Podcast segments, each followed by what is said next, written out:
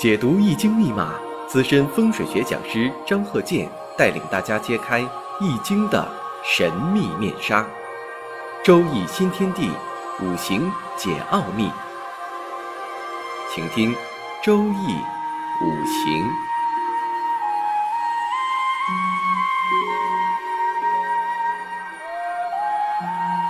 上山微电台荣誉出品。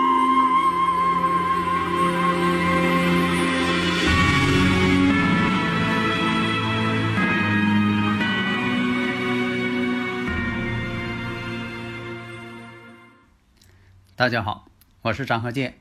周易五行啊，我们这一堂呢，呃，看这个例子啊，一位男士的甲午、丙子、癸卯、癸亥。上一堂呢，我们讲到了啊，夫妻二人呢，啊，两个五行对着看，这个呢是跟他们有亲属关系的。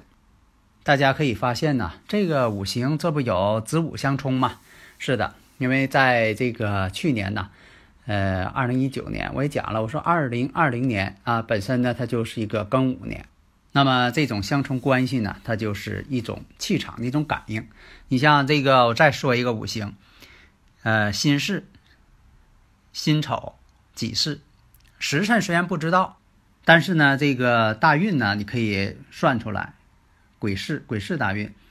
那么在这个己亥年，就是二零一九年年末的时候，己亥年。你看它这个有一个四害相冲，所以说一般来说什么呢？有相克、相冲、相刑，就是生克制化、刑冲和害这种感应的时候，啊，对这种五行呢，类似的这个五行，它就有所感应。你看它这个年上跟这个月上，它都带有食神，它呢确实呢跟这个语言呢、口才呀非常有关系。他的资格也比较老了，食神嘛，也是一种在讲嘛，讲解大自然、动物界。很多人呢，从小到大呢，可能啊都比较了解他。还有呢，你看这个啊，戊午、庚申、丁巳，虽然说也都不知道时辰，所以我经常讲，我说不到时辰呢，有的时候也可以看个八九不离十。你看他这个戊午，然后他大运呢行在这个甲子。那么马上到了这个庚子，其实什么呢？在这个没到立春的时候啊，它其实这个庚子呢，它已经有余气，啊，就是他们之间的前一年跟后一年，虽然说的没有到这一年，但他们之间这个余气感应它也会出现。就像说这个立春，虽然它没到立春，它叫立春，但是呢，它不见得那个地方呢就春暖花开了，它还有寒气，所以它跟节气呀有点类似。它没到的时候也有这个。呃，气场啊，温度啊，也可以感应。这个呢，就是我讲的这个五行啊，气场互相渗透法。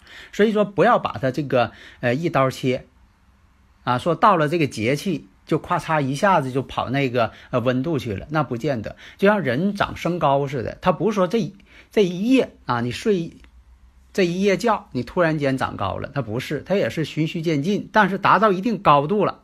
啊，这个时候你就得买门票了，高度够了。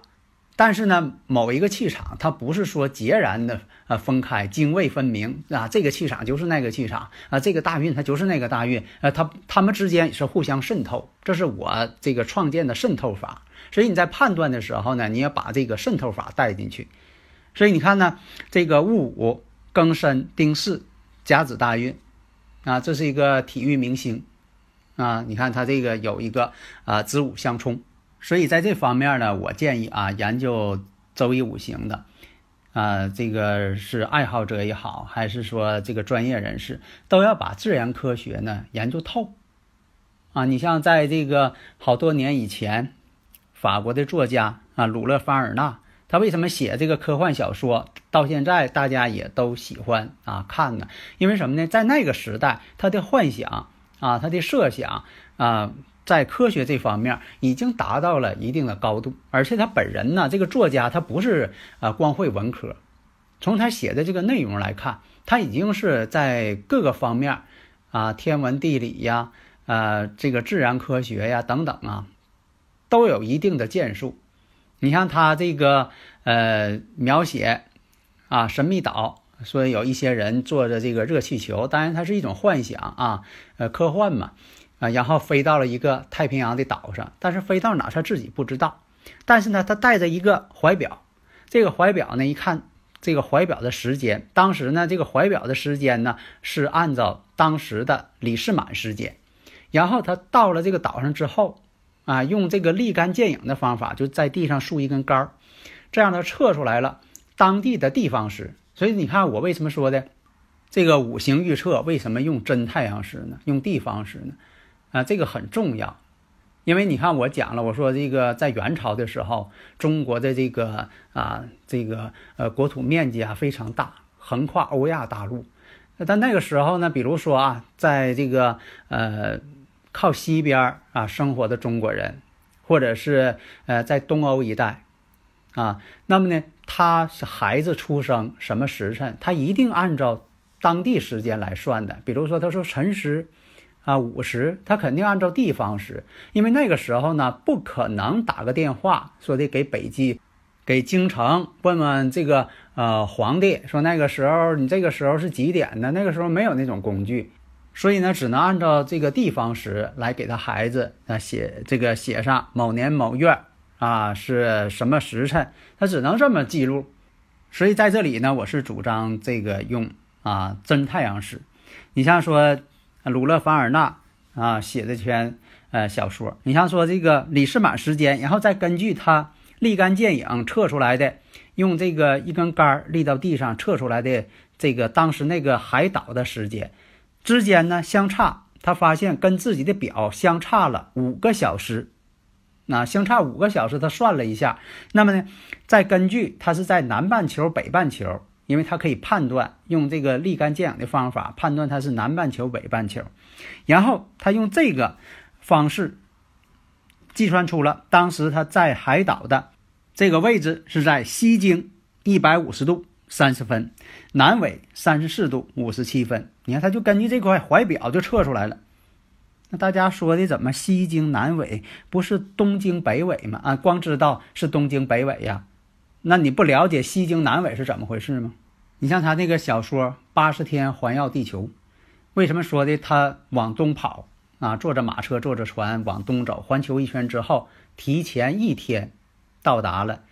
那你说这事儿我不理解，那你将来呢，在这个五行啊方位学上来说呢，恐怕呢就有欠缺。因为你在计算的时候，你恐怕呢没把这些因素加进去。那么呢，我们再回到刚开始说这个五行：甲午、丙子、癸卯、癸亥。大家如果有理论问题呢，可以加我微信：幺五九四零四八四幺八九，或者以前那个号呢是幺三零幺九三七幺四三六啊，都可以。我就想呢，把这个学问呢教给大家。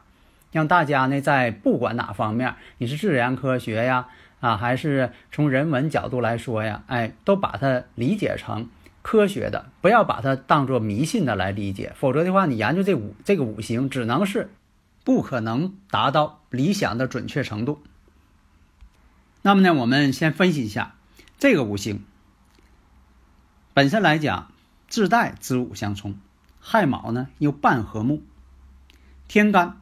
透出来是伤官，他这个五行结构呢，就是伤官生财，所以呢，从大运上结合这方面分析，这个人呢，早年呢就是经商之人，赚钱之人，谋生啊，做生意谋生嘛。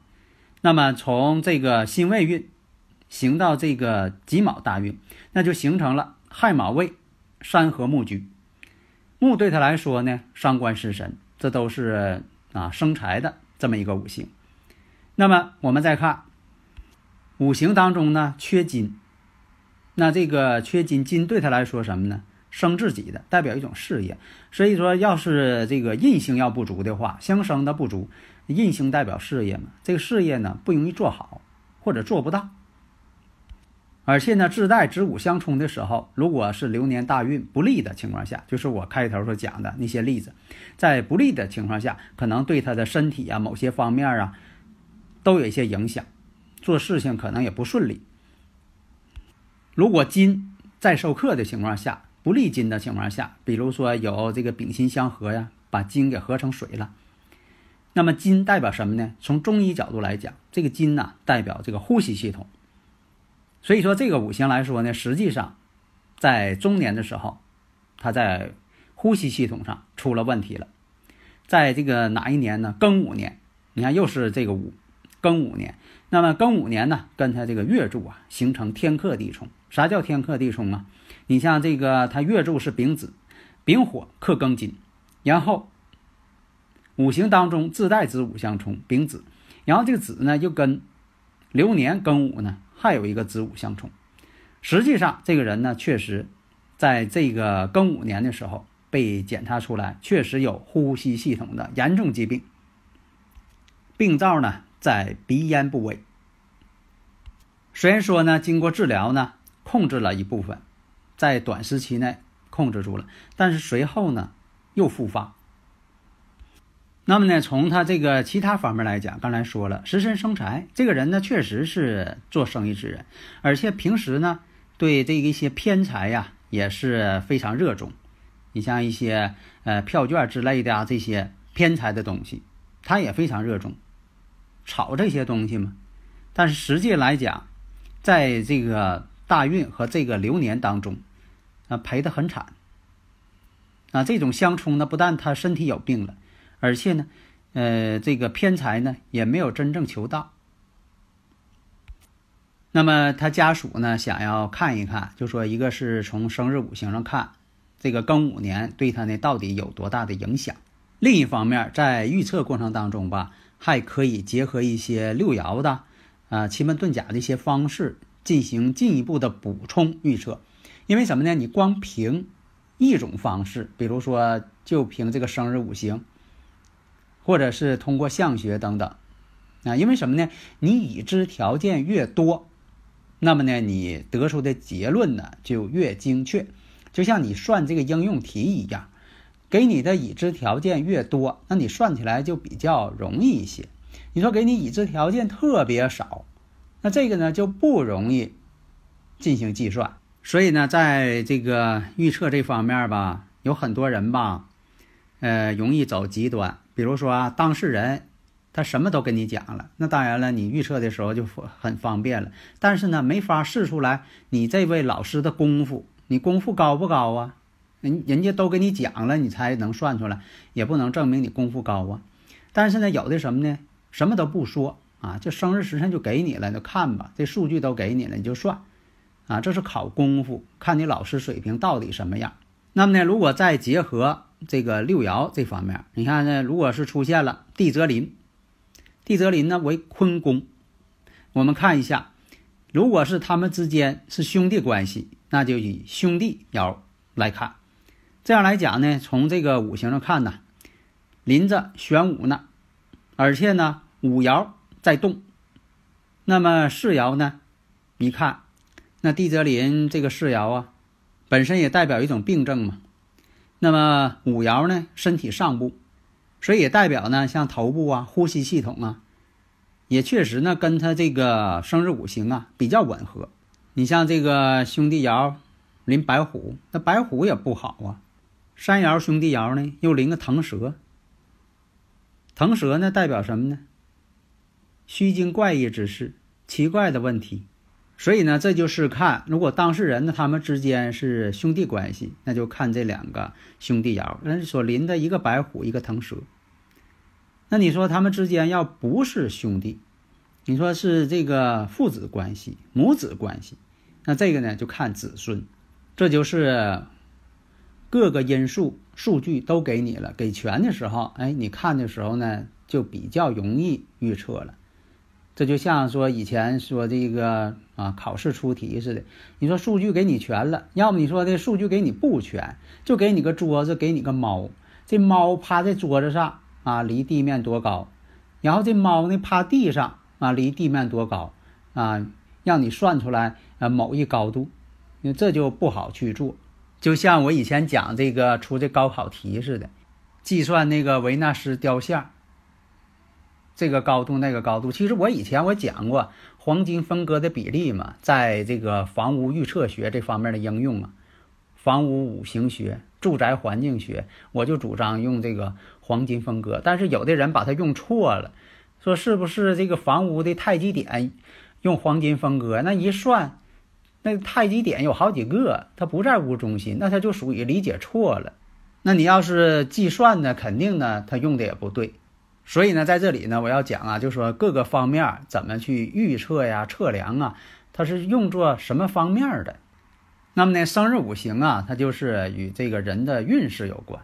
你像说这个六爻啊，呃，奇门预测呀，它跟这个事情有关啊。他们之间呢，你说的颠倒过来用行不呢？